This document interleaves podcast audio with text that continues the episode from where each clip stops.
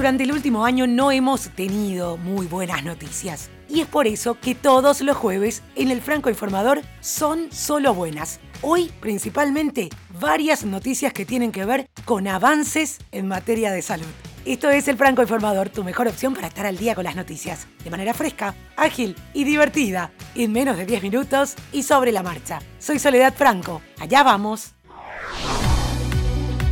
Como te decía, hoy varias noticias que tienen que ver con avances en materia de salud. Y no podemos empezar sin hablar de las vacunas. Pero en este caso, la recomendación de la vacuna de Johnson Johnson, incluso en los países con las nuevas variantes del COVID-19. Los expertos de la Agencia de la ONU, que vela por la salud pública mundial, también señalan que esta vacuna es la más segura para las mujeres embarazadas, aunque, al igual que con otras marcas ya autorizadas, la recomendación es solo para aquellas que están en grupos de riesgo. Además, afirmaron que la vacuna no tiene tejido fetal ni animal, motivo de preocupación para ciertos movimientos religiosos y animalistas, así como ha hecho con las otras dos vacunas que supervisó, este panel de expertos de la Agencia de la ONU recomienda su administración solo para el grupo de mujeres embarazadas y lactantes en grupos de riesgo como las trabajadoras de la salud, pero resalta que demostró ser relativamente más segura para ellas que las de Pfizer BioNTech y AstraZeneca Oxford. Y una nueva investigación explica las propiedades antihipertensivas de los compuestos del té verde y negro, es decir, cómo relajan los vasos sanguíneos al activar proteínas de los canales iónicos en la pared de estos vasos, debido a que hasta un tercio de la población adulta mundial padece hipertensión y esta afección se considera factor de riesgo modificable número uno para la enfermedad cardiovascular mundial y la mortalidad prematura, los nuevos enfoques para tratar la hipertensión tienen un enorme potencial para mejorar la salud pública mundial.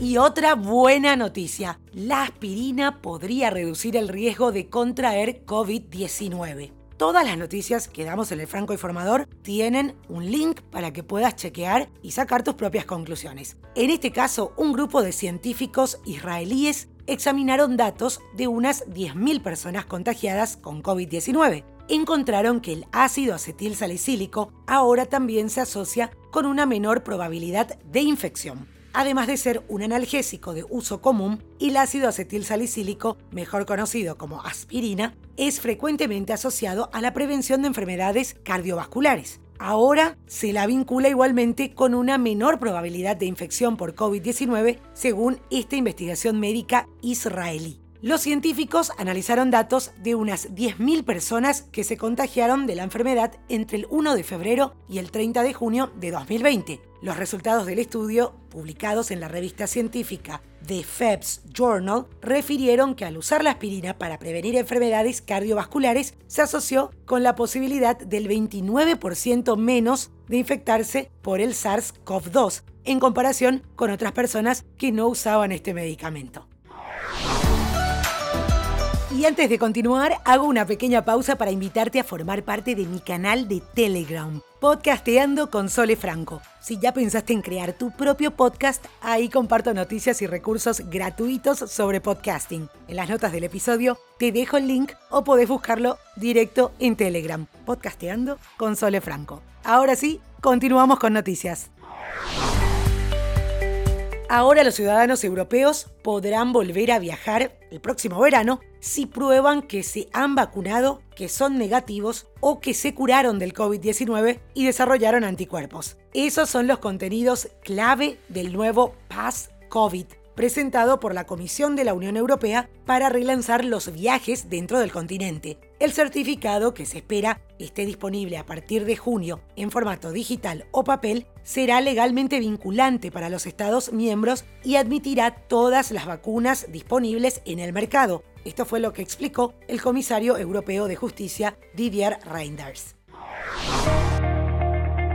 Y desde hace un tiempo vengo hablándote sobre los NFT Non-Fungible Tokens, estas fichas no fungibles basadas en blockchain. Toma nota y anda haciéndole seguimiento. Porque atención con lo último. En septiembre del año pasado, Nathan Apodaca, un skateboarder, se volvió viral en TikTok luego de subir un video en el que se lo veía andando en patineta mientras tomaba jugo de arándano y escuchaba Dreams, la canción de Fleetwood Mac. Después de la publicación, aprobada por el grupo desde su cuenta oficial de Twitter, llegaron las buenas noticias para la banda, ya que la viralización del video hizo que se multipliquen las escuchas y ventas del tema perteneciente al álbum Rumors de 1977. Ahora, luego de seis meses de aquella publicación, Apodaca está vendiendo ese video en forma de token no fungible o NFT. Como te decía, la tecnología de blockchain que permite comprar los derechos de propiedad intelectual de estos activos digitales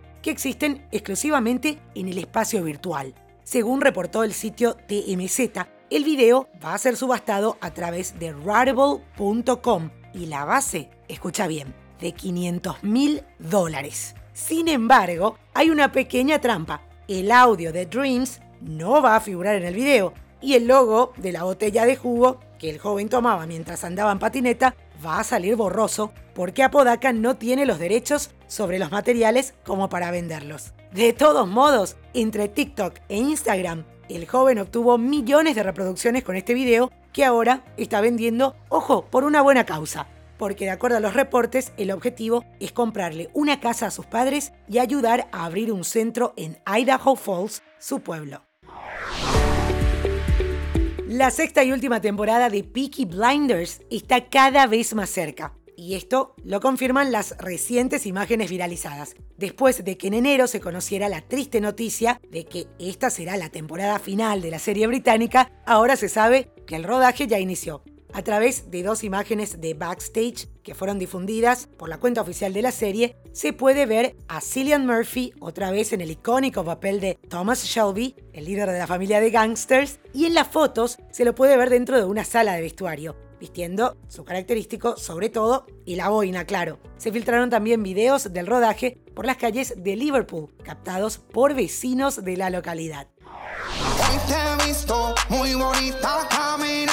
Regresa al mundo musical con sus hits perfectos, para una fiesta latina, claro. El cantante americano-cubano Pitbull estrenó Ten Cuidado, un nuevo tema donde está acompañado por Farruko, El Alfa, I Am Chino y Omar Kurtz. Fue presentado el pasado 12 de marzo en formato audio y en solo horas de haber sido presentado en YouTube obtuvo más de 16.000 reproducciones, lo que lo convierte en uno de los temas latinos más sonados de la semana.